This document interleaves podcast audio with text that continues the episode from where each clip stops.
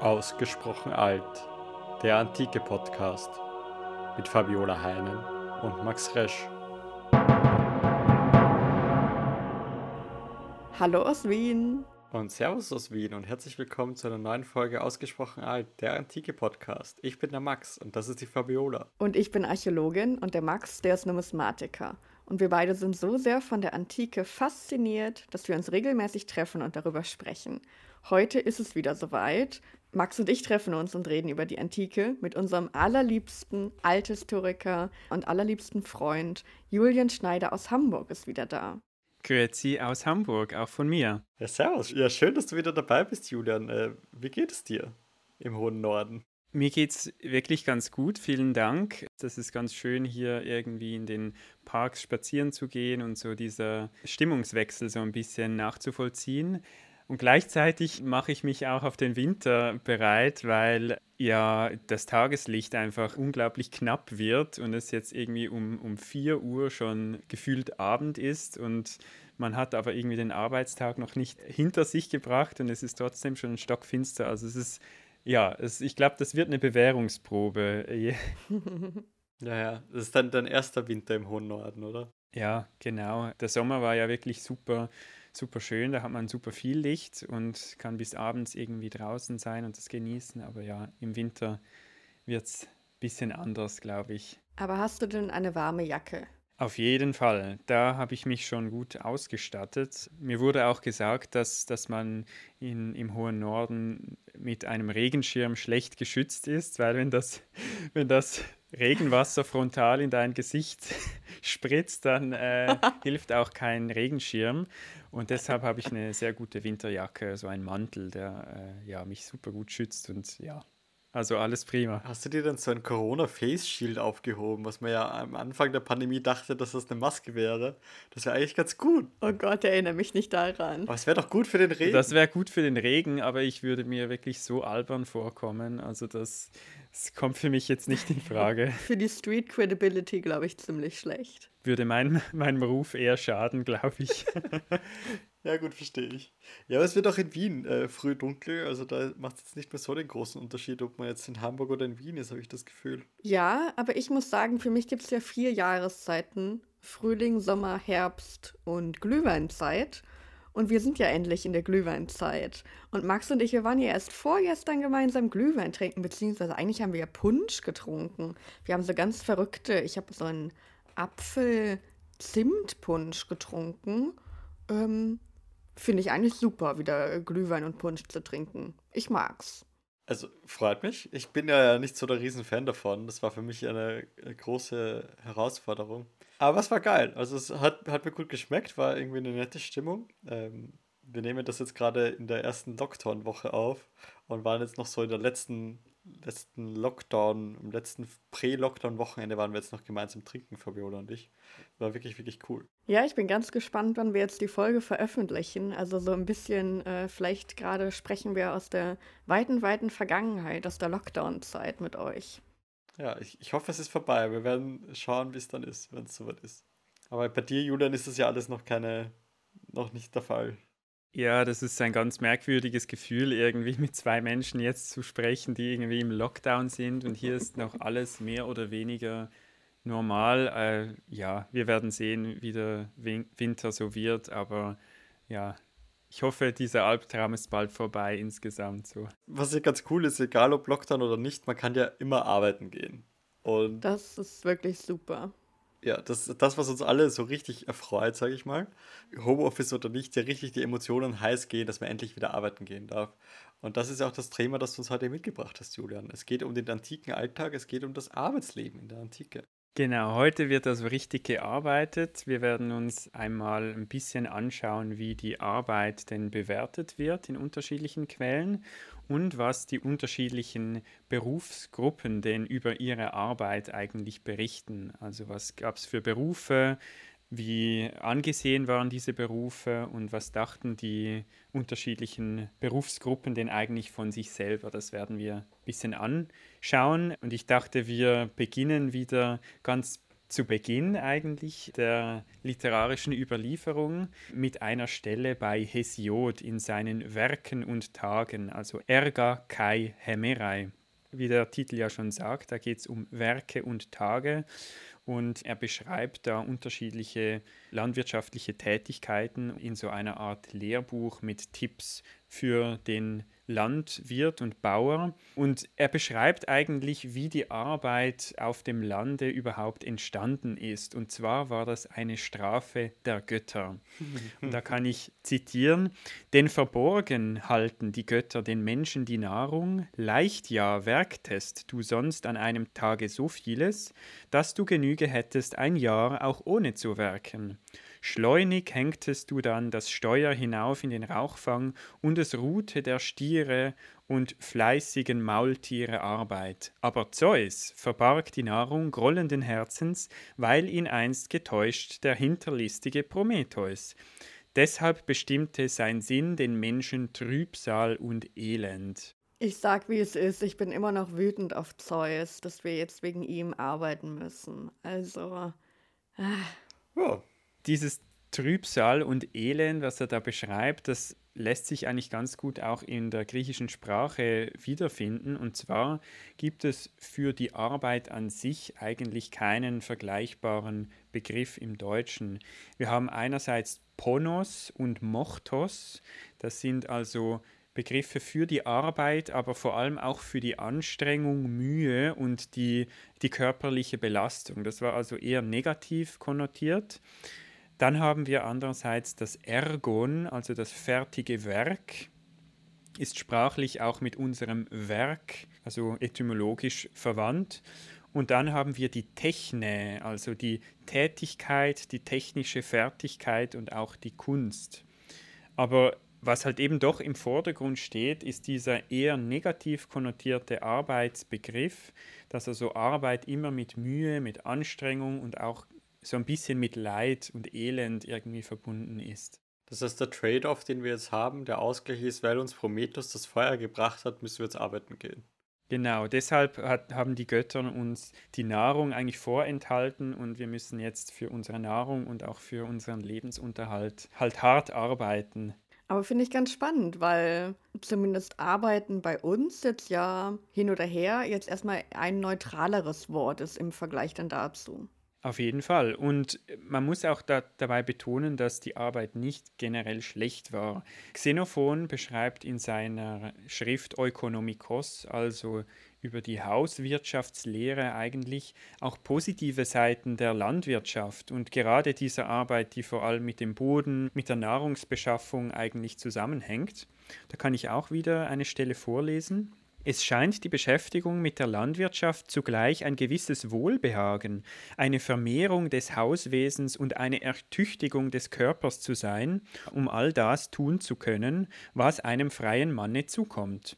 Erstens nämlich bringt die Erde denen, die sie bebauen, das hervor, wovon die Menschen leben. Außerdem liefert sie dazu, woran sie ihre Freude haben. Wenngleich die Landwirtschaft aber ihre Güter im größten Überfluss gewährt, lässt sie doch nicht zu, diese ohne Mühe zu erlangen, sondern gewöhnt daran, die Kälte des Winters ebenso wie die Hitze des Sommers zu ertragen. Und denjenigen, die ihr Feld eigenhändig bestellen, auferlegt sie körperliche Übungen und erhöht so ihre Stärke, Diejenigen aber, die einem landwirtschaftlichen Betrieb vorstehen, härtet sie ab, indem sie diese früh am Morgen aufstehen lässt und sie zwingt, ständig unterwegs zu sein. Das gefällt mir ganz gut, dass das frühe Ausstehen uns abhärtet. Ja, ich weiß nicht, wie gut wir abgehärtet sind, Fabiola. Nee, ich gar nicht. Aber es ist ganz spannend, weil es hier um den freien Mann geht und generell um die, die Bestellung des Feldes. Also es geht schon darum, dass die Arbeit eigentlich Landwirtschaft ist und uns ernährt, also wortwörtlich, dass die Arbeit das ist, was einem ernährt. Ja, ganz richtig. Was also Xenophon hier wahrscheinlich vor den Augen hat, ist der Eukos als kleiner Bauernhof. Wir haben ja über den Eukos schon in ganz vielen Episoden gesprochen. Und dieser Eukos ist halt eben an ein Stück Land gebunden. Dieses Land ernährt die Familie, gewissermaßen auch Garantie für das Fortbestehen der Familie. Und wenn man also diese Unabhängigkeit bewahren kann, dann ist man auch zufrieden mit dem Land, mit der landwirtschaftlichen Arbeit. Und dieser Aspekt, vor allem auch die Unabhängigkeit eben von einem Chef oder irgendwie einem hierarchischen Verhältnis, das ist das, was hier sicher auch zum Ausdruck kommen soll. Also diese eigen, eigenständige Subsistenzwirtschaft eigentlich. Was bedeutet das, wenn jetzt hier Xenophon von Männern spricht? Also ist jetzt Arbeit oder Landwirtschaft ein rein männliches Ding? Also sitzen die Frauen zu Hause und warten, bis die Männer vom Feld zurückkommen? Oder ist das ein, eine gleichberechtigte Arbeitskraft. Wir werden sicher davon ausgehen müssen, dass bei kleineren Oikoi, also vor allem bei Familienbetrieben jetzt in kleinerem Rahmen, die Frauen genauso mithelfen mussten in der Landwirtschaft, auf dem, auf dem Feld oder eben auch in der Verarbeitung von irgendwelchen Produkten im Haus. Dazu kommt, dass natürlich gerade im Haushalt, also wenn der, wenn der Mann die ganze Zeit von morgens bis abends auf dem Feld ist, muss jemand ja auch die Ernährung der gesamten Familie irgendwie organisieren. Und das sind sicher Sphären, die auch vor allem der Frau zukommen. Also einerseits zum Beispiel Mehl zu mahlen, und, um Brot zu backen oder irgendwelche Breie herzustellen und das ganze Essen halt irgendwie zu verarbeiten. Und ich würde schon sagen, dass sicherlich die Männer eine sehr stark auf die Muskelkraft ausgerichtete Arbeit verrichteten aber dass die Frauen auch ihren wichtigen Beitrag dazu leisteten, um halt eben diese Ergänzung überhaupt ja möglich zu machen. Aber das heißt, in dieser Quelle ging es jetzt sehr, sehr stark um die Landwirtschaft und dass jetzt dieser kleinere Eukos, den Xenophon da vor Augen hat, eben ganz klar so für die eigenen Güter, für das eigene Leben mit der Arbeit sorgt. Aber es hat ja nicht jede Familie ein Stück Land, ein Stück Feld. Nicht jede Familie kann sich selber davon ernähren. Was gibt es denn sonst so an Arbeit, also wenn es eben nicht diese Subsistenzwirtschaft ist? Natürlich gab es auch ganz viele handwerkliche Berufe, die auch mit unseren Berufen teilweise noch vergleichbar sind, die jetzt nicht an das Land gebunden waren. Das waren vor allem handwerkliche und auch gewerbliche Tätigkeiten, beispielsweise in einer größeren Stadt, wie zum Beispiel Athen. Und interessant ist nun, dass die handwerklichen Berufe im Vergleich zur Landwirtschaft einfach ganz, ganz viel schlechter dargestellt werden. Und ich kann hier wieder eine Stelle bei Xenophon aus derselben Schrift zitieren. Und da beschreibt er, denn gerade die sogenannten handwerklichen Berufe sind verrufen und werden aus guten Gründen in den Städten besonders verachtet. Sie schädigen nämlich die Körper der Arbeiter und Aufseher, indem sie diese zwingen, zu sitzen und unter einem Dach zu arbeiten. Manche nötigen sogar dazu, den ganzen Tag vor dem Feuer zuzubringen. Sind die Körper aber einst verweichlicht, werden auch die Seelen anfälliger für Krankheiten, und gewähren die sogenannten handwerklichen Berufe am wenigsten freie Zeit, sich noch um Freunde oder um den Staat zu kümmern, so dass solche Leute unbrauchbar zu sein scheinen für geselligen Umgang und zur Verteidigung des Vaterlandes. Uiuiui. Aber das heißt, er kritisiert jetzt oder er sagt, diese handwerklichen Berufe haben einen schlechten Ruf, weil die da so viel rumsitzen, diese Arbeiter, oder weil auch auf eine andere Art und Weise der Körper geschädigt wird. Dabei würde ich sagen, Arbeit in der Landwirtschaft ist ja auch körperlich total anstrengend. Auf jeden Fall, die, die Arbeit ist in jeder Hinsicht eine Arbeit, die vor allem mit der Muskelkraft zusammenhängt. Also wir haben ja nicht wie dann in einer industriellen Gesellschaft, wie wir heute leben, irgendwie Maschinen, die uns die Arbeit abnehmen, sondern so gut wie alles basierte eben auf Muskelkraft, sei es jetzt Muskelkraft von Tieren oder eben von Menschen, um halt Produkte herzustellen, um die Nahrung herzustellen. Und was aber doch geradezu problematisch ist, und das denke ich kommt bei Xenophon auch zum Ausdruck, dass die handwerklichen Berufe eben dadurch, dass sie keinen Bezug haben zum Boden, also zum eigenen Grundbesitz, auch irgendwie so eine Schicht ist, die besonders schwierig war in einer Gesellschaft auch zu integrieren. Also bei der Verteidigung des Vaterlandes, die er beispielsweise anspricht, einer, der sein eigenes Land verteidigt, seinen eigenen Bauernhof, der ist natürlich per se ein Patriot, wohingegen ein Handwerker, der gerade auch in der Nachbarpolis seinen Shop eröffnen kann und seine Produkte herstellen kann, der ist vielleicht weniger gewillt, jetzt so sich für seine Polis einzusetzen. Zumindest ist das das Bild, was Xenophon sozusagen zeichnet und auch zu verstehen gibt. Ganz spannend, weil in meinem Gedanken dachte ich mir, ich möchte auf jeden Fall auf der Seite des Schmiedes kämpfen, wenn ich es mir aussuchen kann. Weil der kann sicher gut umgehen mit todbringenden schweren Werkzeugen und Gerätschaften. Ja, aber wenn der Schmied sich dann überlegt, zum Gegner zu wechseln, weil der irgendwie besser bezahlt oder keine Ahnung, dann. Weil er nicht sein eigenes Land verteidigen muss, ja, ja. Was mir sonst noch aufgefallen ist, ist natürlich auch ein bisschen, ich sag mal, frech arrogant von Xenophon, dass er da sowas sagt. Hey, die Handwerker, die haben am wenigsten Freizeit, deshalb können die sich kaum um Freunde und den Staat kümmern.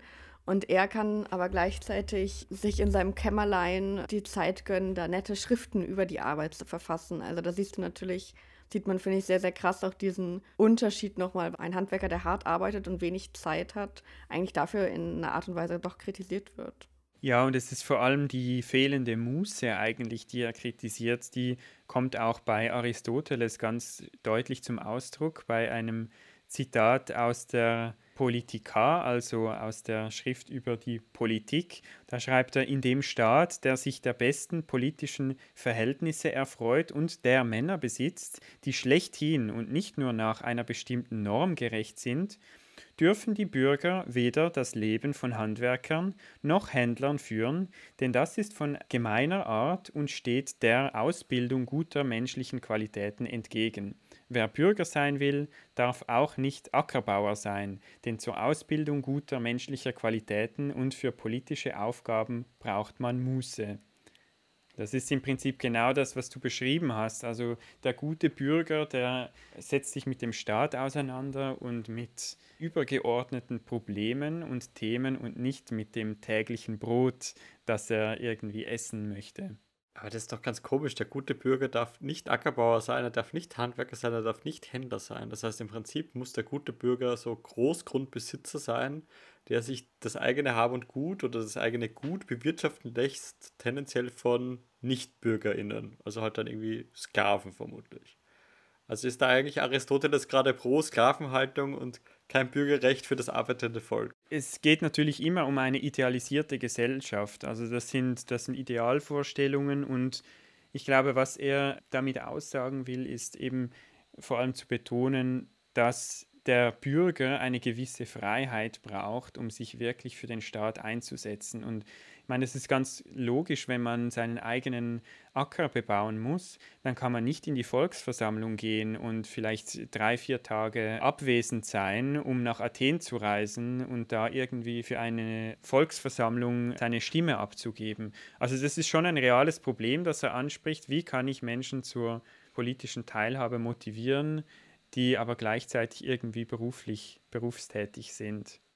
Weil sie schlicht einfach keine Zeit haben, um sich mit so einem Quatsch wie der Demokratie auseinanderzusetzen, weil sie einfach arbeiten müssen. Aber das heißt ja gleichzeitig nicht, dass die Berufsleute und Arbeiter von sich aus genau dasselbe dachten, wie Aristoteles und Xenophon denn denkt. Und mhm. wenn wir uns vielleicht von dieser ganz theoretischen Perspektive, also wie gesagt, Xenophon und auch Hesiod, das sind Schriften, die ja auch eher eben über die äh, mythologischen Umstände oder auch über die Theorie eigentlich sprechen. Natürlich war es so, dass der Großteil der Bevölkerung eben in der Landwirtschaft oder auch im Handwerk oder im, im Handel tätig waren, weil eben das, das Leben ganz stark davon abhängig war. Und um das so ein bisschen zu kontrastieren, sollten wir jetzt vielleicht die Inschriften in den Blick nehmen, die uns vor allem auch ein bisschen eine alltagsgeschichtlichere Perspektive aufzeigen. Mhm. Cool. Wir können eben aus dokumentarischen Quellen dieser, dieser Stolz eigentlich super gut nachvollziehen. Beispielsweise können wir aufgrund von Vasenaufschriften auch ein gewisses Konkurrenzverhalten zwischen den Töpfern feststellen.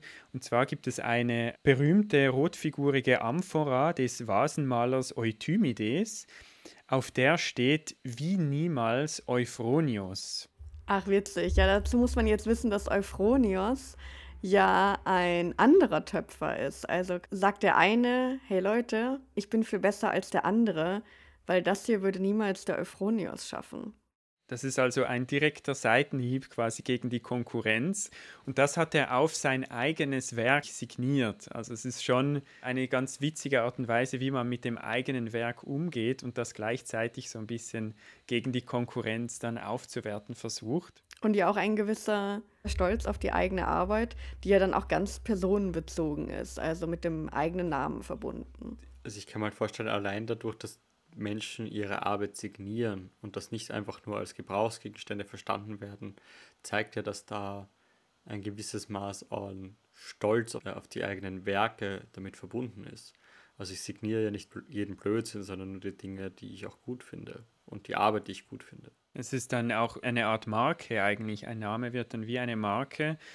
Und das kann man sich schon vorstellen, dass, dass man damit auch zu einem gewissen Ruhm und vielleicht auch eben zu Reichtum kommt, weil interessant ist, dass wir genau von diesem Euphronios, der also da ein bisschen angegriffen wird indirekt, von dem kennen wir eine Weihung an Athena, und zwar von einer Inschrift, also eine Basis für ein Weihgeschenk, und da steht drauf Euphronios weihte, dann kommt eine Lücke, gemeint natürlich der Töpfer Euphronios, der Athena den Zehnten seiner Einkünfte. Also der war offensichtlich genug reich, um den zehnten Teil für dieses Weihgeschenk zu investieren und das dann auch öffentlich irgendwie zu inszenieren. Und das muss man erstmal schaffen, ein Zehntel vom eigenen Gehalt mal ebenso zu weihen, zu stiften. Und auch er betont ja ganz absichtlich und explizit eben seinen eigenen Beruf in dieser Inschrift. Was ganz witzig ist, dass die Inschriften wirklich dieses Bild vom Berufsstolz in ganz für unsere Augen merkwürdigen Berufsgruppen eigentlich dokumentieren. Beispielsweise schreibt auch ein Bergwerkssklave von sich in einer Grabinschrift aus Athen, die stammt aus der zweiten Hälfte des vierten Jahrhunderts, der Bergmann Atotas.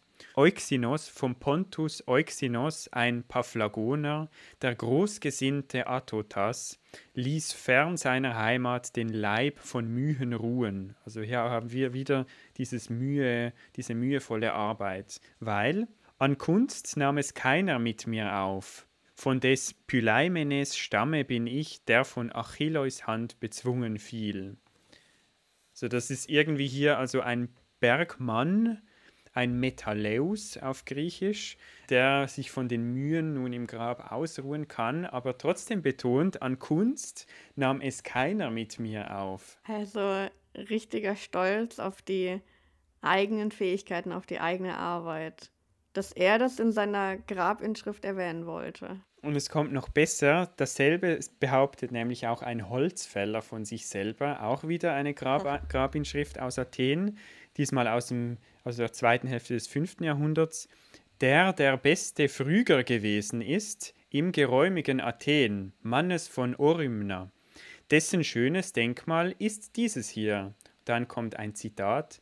Und bei Zeus, ich sah keinen Holzfäller, der besser war als ich er fiel in dem Krieg. Krass, also der beste Holzfäller aus Athen hat sich da ein Grabmonument aufgestellt. Ich finde, das relativiert einfach ganz schön irgendwie so diese ganz negative und auch bewusst diffamierende Haltung eigentlich gegenüber dem Handwerk, wenn wir also sehen, dass die Handwerker an sich doch auch irgendwie einen gewissen Stolz an den Tag legen und sich selber gegen außen auch so zeigen ja, und das zum einen in Lebzeiten, also wo dann natürlich auch dieser Konkurrenzgedanke dabei war, dieses, ich muss meine eigenen Sachen irgendwie verkaufen und meine Marke aufbauen. Aber halt auch wenn ich tot bin, ist es mir so wichtig, das da auf meinen Grabstein zu schreiben. Bedeutet aber auch, dass da genug Geld dafür da ist, weil so ein Grabstein aufzustellen, vor allem einer, der jetzt über mehrere Zeilen geht, das ist doch sicher auch was, was man sich erstmal leisten muss, gerade wenn man jetzt mal Bergmann oder irgendwie Holzfäller ist ist, glaube ich, nicht selbstverständlich, dass man da ja irgendwie die finanziellen Möglichkeiten. Das ist auf jeden Fall der eine Punkt, also die materiellen Voraussetzungen müssen gegeben sein. Aber was dann auch noch spannend ist, dass diese Inschriften auch eben metrisch sind. Also das ist gewissermaßen eine Kunstsprache. Auch vor allem der Bergmann, der schreibt ja auch eben, er sei vom Stamme des Pyleimenes, der von Achilleus Hand bezwungen fiel. Also das ist so eine, eine Anspielung auf den Trojanischen Krieg natürlich. Und auch der Holzfäller schreibt eben bei Zeus, ich sah keinen Holzfäller, der besser war als ich. Und auch das ist im Metrum formuliert. Also irgendwie, es ist nicht der absolut ungebildete Typ, der hier greifbar wird. Es muss natürlich nicht heißen, dass der das selber formuliert hat. Es kann auch ein Auftragswerk sein. Aber es ist doch ein, ein bewusstes Merkmal, um eine gewisse Qualität in diesen Gräbern gegen außen zu zeigen. Was bedeutet jetzt genau jetzt, wenn das in Metrum geschrieben ist? Also was, was ist eine Inschrift, die in, in Metrum geschrieben ist? Das bezieht sich quasi auf die Silben und auf das Versmaß. Also wie heute gibt es ja auch Vers, Versmaß und Gedichte. Und in der Antike hat man vor allem bei Grabinschriften, aber natürlich auch in den großen Epen, Homer beispielsweise, ist auch natürlich nur in Hexametern, in Epen verfasst. Aber eben auch in den Grabinschriften hat man das Metrum verwendet, um einen Text so kunstvoll auszuformulieren, dass da eben in einer gewissen Rhythmik und in einem gewissen auch Bildungsniveau dann entsprach. Also wenn, wenn wir uns also vielleicht zurückerinnern an die Folge Nummer 13, Buchstabensuppe, da haben wir ja auch über Inschriften gesprochen und eine der ganz frühen Inschriften, eben der sogenannte Nestor-Becher aus Ischia, auch dessen Inschrift ist eben auch in Metrum, also in einem Hexameter verfasst und das ist also eben eine Kunstsprache, die man eigentlich überhaupt nicht mit so ganz, ganz handwerklichen Berufen verbinden würde, wie jetzt beispielsweise ein Bergmann oder ein Holzfäller. Die Grabinschriften stellen sich ja nicht selber auf, die sind ja da schon tot. Gerade wenn das Sklave ist, ist das nicht vielleicht einfach der Besitzer, der sich besonders geil fühlt und halt Hexameter-Inschriften aufstellt? Das kann natürlich sein. Wir wissen ja wirklich nicht, ob die selber äh, die Autoren waren, aber es ist schon auch oftmals die Sorge um das Grab schon vor dem eigentlichen Tod da. Also vor allem der, der zweite Holzfäller, der sagt, und bei Zeus, ich sah keinen Holzfäller, der besser war als ich.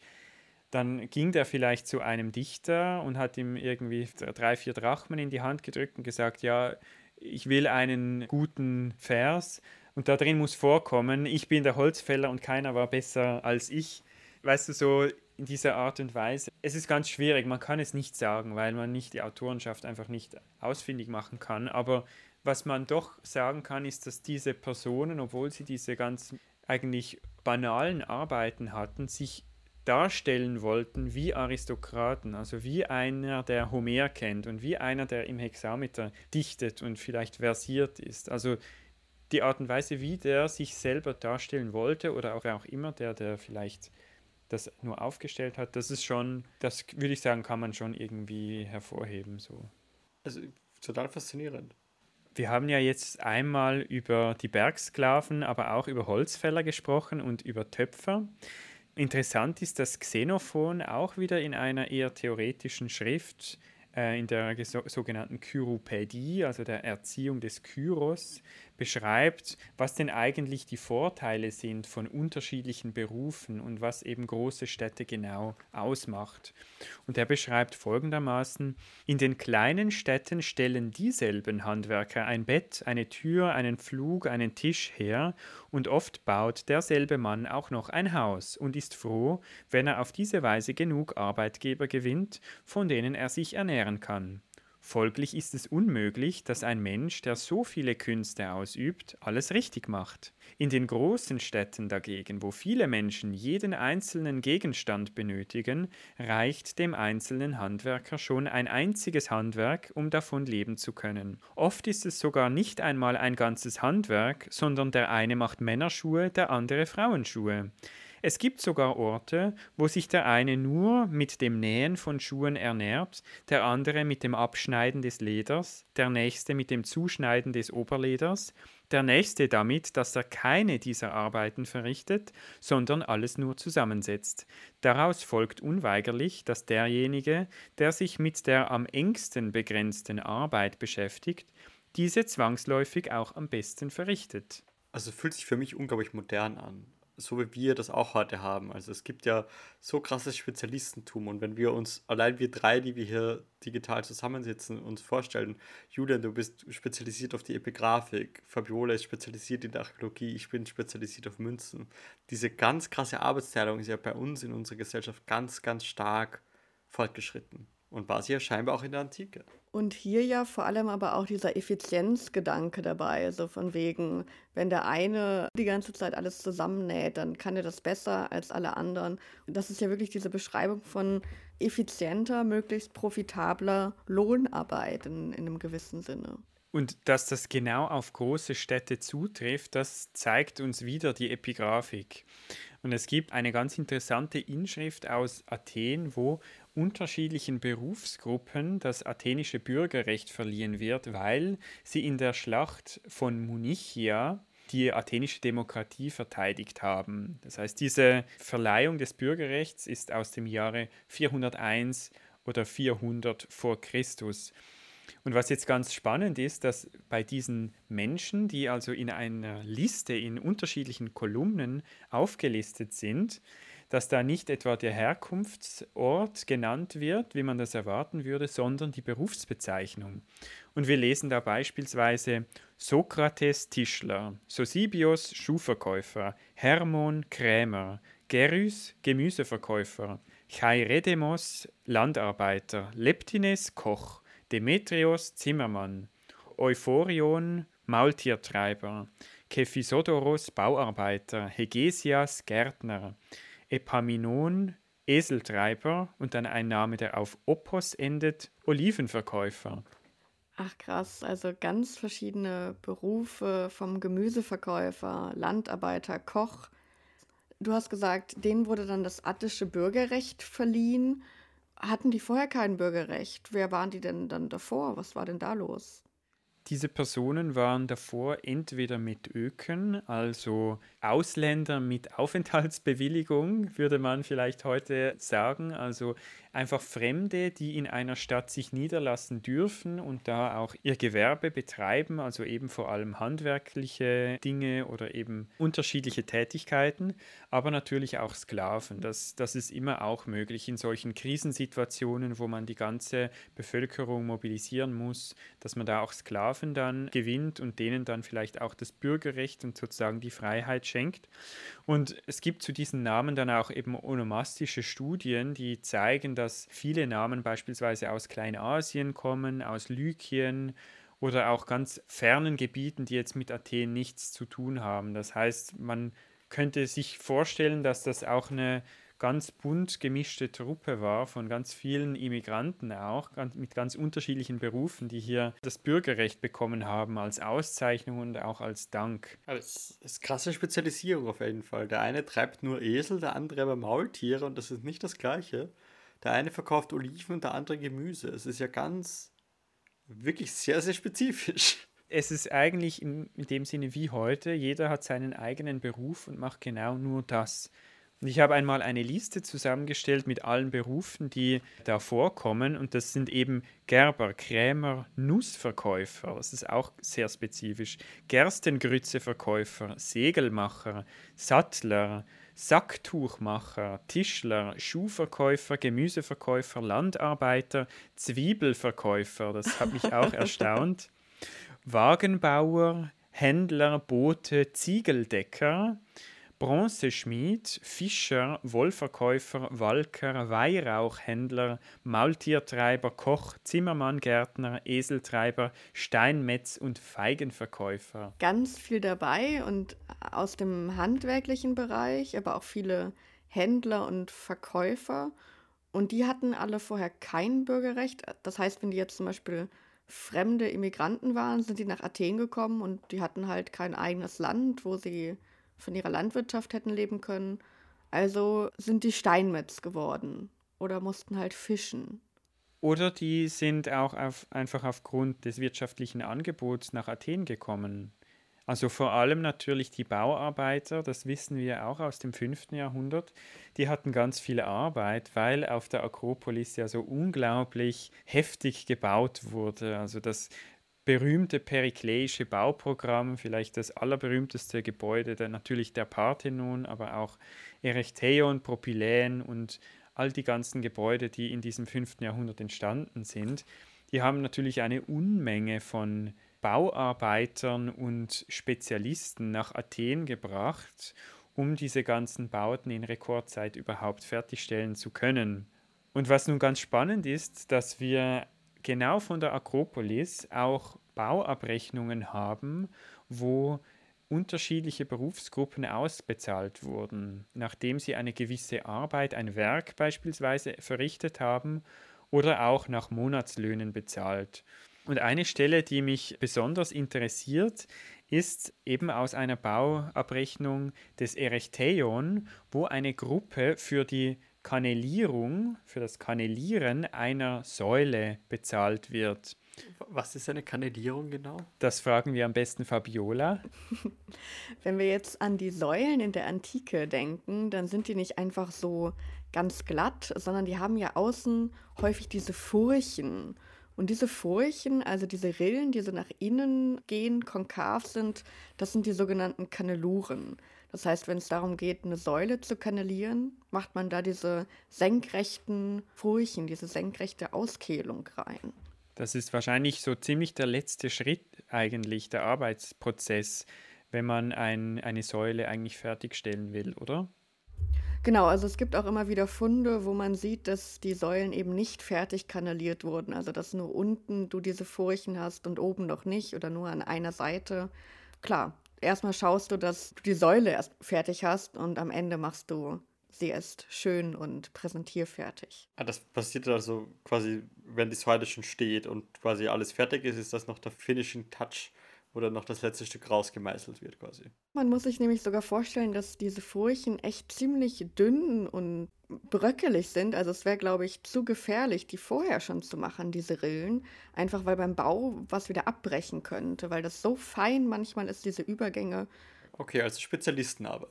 Vor allem, wenn ja die Säule aus mehreren Trommeln besteht, kann man ja den Fugenanschluss gar nicht garantieren, wenn man das sozusagen im auseinandergebauten Zustand macht. Also die Säule muss eigentlich schon stehen und dann macht man das einmal, ich glaube, von unten nach oben oder von oben nach unten, ich weiß es jetzt nicht mehr.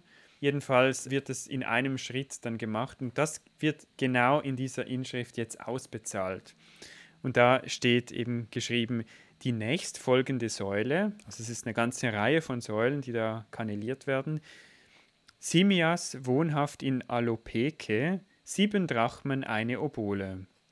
Das zeigt also, der ist wohnhaft in Alopeke, ist also kein athenischer Bürger, sondern ein Fremder, der einfach in Alopeke seine Wohnung hat und da wohnt.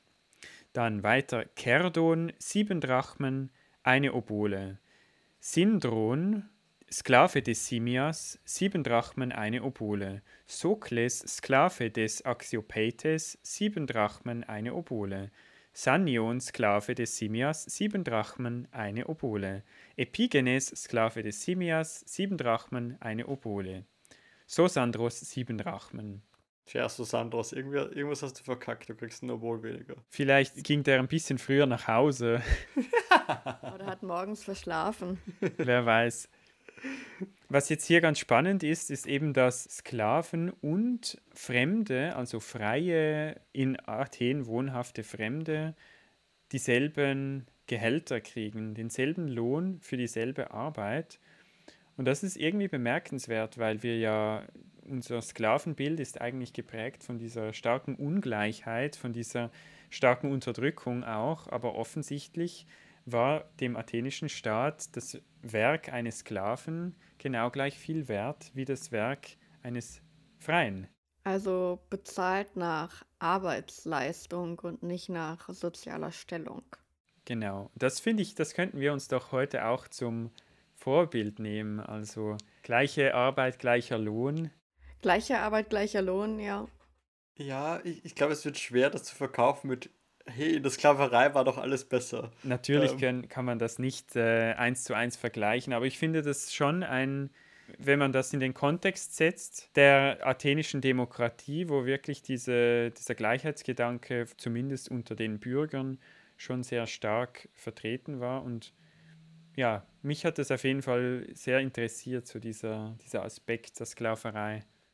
Und dieser Gedanke, gleiche Arbeit, gleicher Lohn ja eben nicht nur für die Bürger gilt, sondern dann tatsächlich für alle, die da in Athen arbeiten. Zugereiste Sklavinnen und Sklaven, das ist schon cool.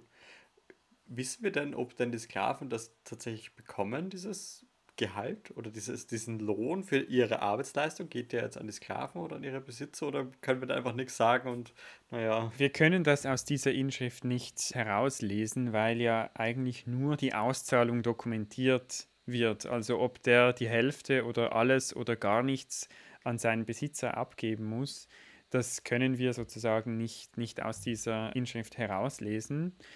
Aber es gibt zumindest Zeugnisse, die darauf schließen lassen, dass Sklaven auch eben ein gewisses Gehalt für sich behalten durften und auch eine gewisse Unabhängigkeit wahren konnten. Super, super spannend. Bei vielen dieser Berufe steckt ja auch echt ein Fachwissen dahinter. Also ich wache jetzt ja nicht einfach auf und weiß, wie ich eine Säule kanaliere. Und ich wache jetzt auch nicht einfach auf und weiß, wie man wie man tischlert. Also das muss mir ja vielleicht erstmal jemand beibringen. Man muss sozusagen die Technik erst erlernen, also die Fertigkeit. Hey. Und das ist ein wichtiger Punkt. Natürlich müssen wir wieder den Eukos zuerst einmal in den Vordergrund rücken. Also jeder, der einen Betrieb hat, einen Familienbetrieb, ob das jetzt ein Tischler ist, ein Zwiebelverkäufer oder ein oder ein Eseltreiber, jeder, der sozusagen sein, irgendwie seinen Beruf hat, wird den tendenziell weitergeben an seine Kinder, weil mit der Tradition des Eukos, mit der Übergabe an die nächste Generation genau das ja eigentlich gedacht ist. Das heißt, anders als heute war die Berufswahl noch ganz stark von dieser Tradition geprägt, dieser Generationenschritte, dass man den Beruf weitergibt und dann natürlich auch vom Vater gewissermaßen ausgebildet wird für den Beruf. Das war der eine wichtige Aspekt, wie man zum Beruf kommt, indem man eben vom Vater das lernt. Aber es gab natürlich auch Möglichkeiten, eine Ausbildung zu machen und von einer fremden Person, wie eigentlich heute, für einen Beruf ausgebildet zu werden. Und als letzte Quelle habe ich einen Lehrvertrag aus Ägypten mitgebracht, aus dem zweiten Jahrhundert nach Christus, aus Oxyrhynchos, in dem eben genau so ein Lehrvertrag geschlossen wird und eine Sklavin interessanterweise zur Weberin ausgebildet wird. Da kann ich erneut zitieren. Platonis, auch Ophelia genannt, hat dem Nukis ihre Sklavin, die noch nicht erwachsene Thermution, übergeben zum Erlernen der Weberei auf die Zeit von vier Jahren. Vom Neumond des Monats Tybi an in diesem laufenden Jahre unter der Bedingung, dass sie, das heißt Platonis, das Mädchen nährt und kleidet und dass es dem Lehrmeister zur Verfügung gestellt wird, jeden Tag vom Aufgang bis zum Untergang der Sonne und dass die Sklavin alles ausführen wird, was ihr von ihm als zu besagtem Handwerk gehörig aufgetragen wird. Bei einem monatlichen Lohn von acht Drachmen im Jahr, im zweiten Jahr ebenfalls monatlich zu zahlen zwölf Drachmen, im dritten Jahr ebenfalls monatlich zu zahlen sechzehn Drachmen und im vierten Jahr ebenfalls monatlich zu zahlen zwanzig Drachmen. Das Mädchen soll in jedem Jahr aus Anlass der Feste 18 arbeitsfreie Tage bekommen. Wenn es aber an irgendwelchen Tagen die Arbeit aussetzt oder krank ist, soll es nach Ablauf der Lehrzeit ebenso viele Tage bei dem Lehrmeister bleiben. Die Gebühren aber für das Handwerk und für die Verdingung fallen zu Lasten des Lehrmeisters. Ganz, ganz klar geregelt. Also wirklich mit, dann gibt es so viel Gehalt und dann wird es mehr. Also ich bin überrascht, wie klar das geregelt ist, dieser, dieser Lehrvertrag in der Tat. Wie bei einer modernen Lehrstelle kriegt sie ein, ein Gehalt, das sich langsam steigert. Sie bekommt Urlaubstage. Das mit der Bezahlung fürs, für die Krankheit, daran müssen wir noch arbeiten. Aber sonst klingt das eigentlich nach sehr einer modernen Ausbildung. Im Prinzip ist es genau wie im heutigen Sinne eines Lehrbetriebs. Je länger eine Person in Ausbildung ist, desto besser kann sie arbeiten, desto mehr Verantwortung kann sie übernehmen und desto mehr wert ist auch dann die Arbeitsleistung für den Lehrbetrieb, aber auch eben für die Lehrtochter jetzt in diesem Fall. Und hier würde ich jetzt wirklich davon ausgehen, dass sie dieses Geld also behalten kann und dass das Geld auch ihr direkt ausgezahlt wird und sie im Gegenzug auch dafür haftet und nacharbeiten muss, wenn sie jetzt vielleicht nicht zur Arbeit erscheint oder eben krank ist oder so. Also da würde ich schon eine gewisse Selbstständigkeit herauslesen wollen aus diesem Vertrag, dann dieser Sklavin.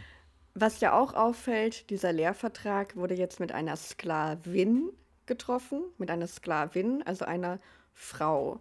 Hier arbeitet also eine Frau, wo wir vorher ja sehr, sehr viele Quellen und Berufsbezeichnungen hatten, die sich auf Männer bezogen haben.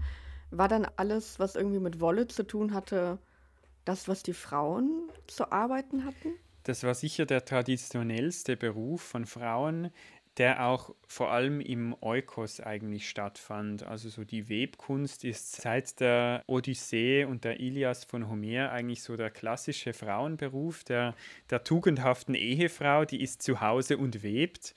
Und das hat den Hintergrund, dass man natürlich auch seine eigenen Kleider und die eigenen Textilien selber herstellen wollte, weil das eben ein sehr arbeitsintensiver Prozess ist und das gehörte gewissermaßen zum Eukos dazu, dass man sich da selbst versorgt.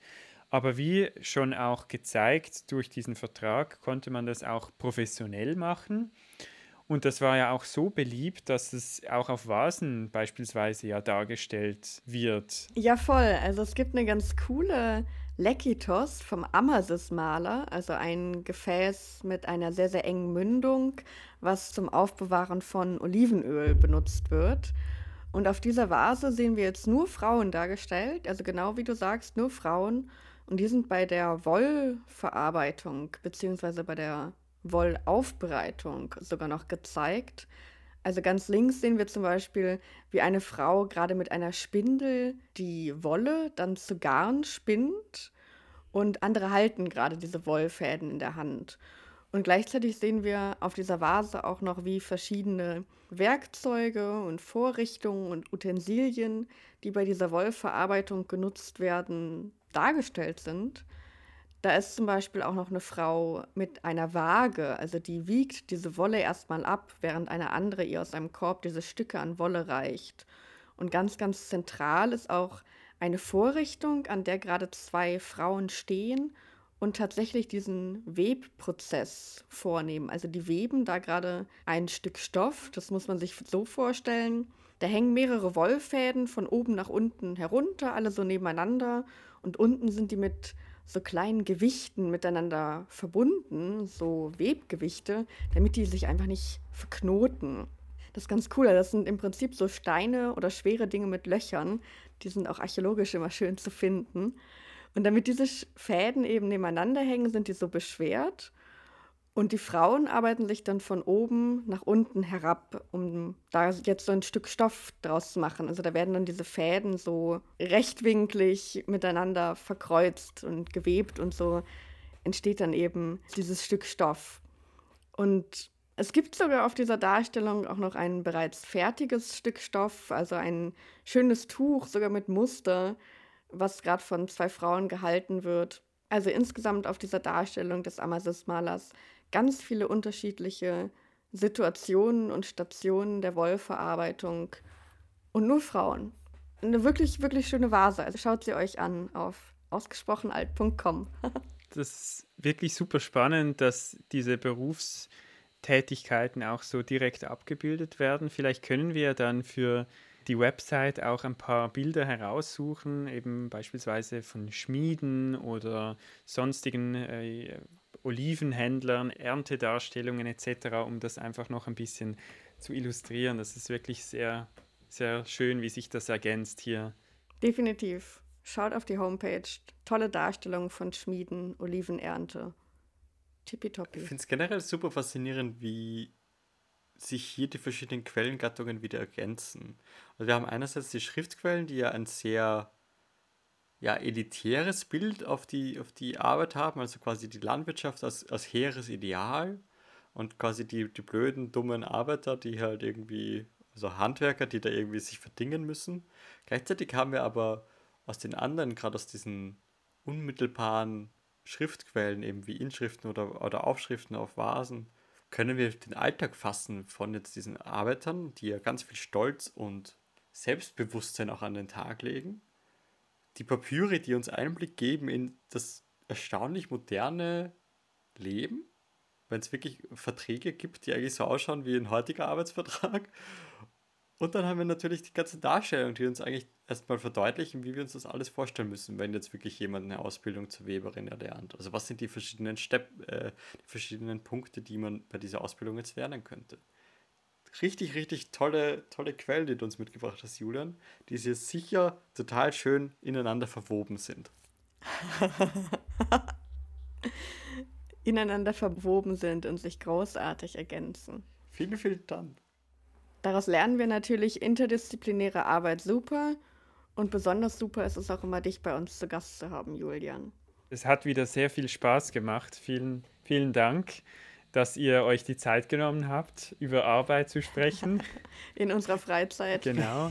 Ja. In unserer Muße, wie das Aristoteles beschreiben würde. Vielen, vielen Dank euch fürs Zuhören. Danke, dass ihr wieder eingeschaltet habt und uns in der Folge von antiken Alltag begleitet habt. Folgt uns doch auf Instagram oder auf Spotify. Lasst uns eine nette Bewertung auf Apple Podcasts da. Und wenn ihr uns finanziell unterstützen wollt, schaut doch mal bei uns im Patreon vorbei. Ist alles auf unserer Homepage verlinkt. Ausgesprochenalt.com. In diesem Sinne, vielen, vielen Dank. Bis bald und tschüss. Tschüss. Ciao, bye.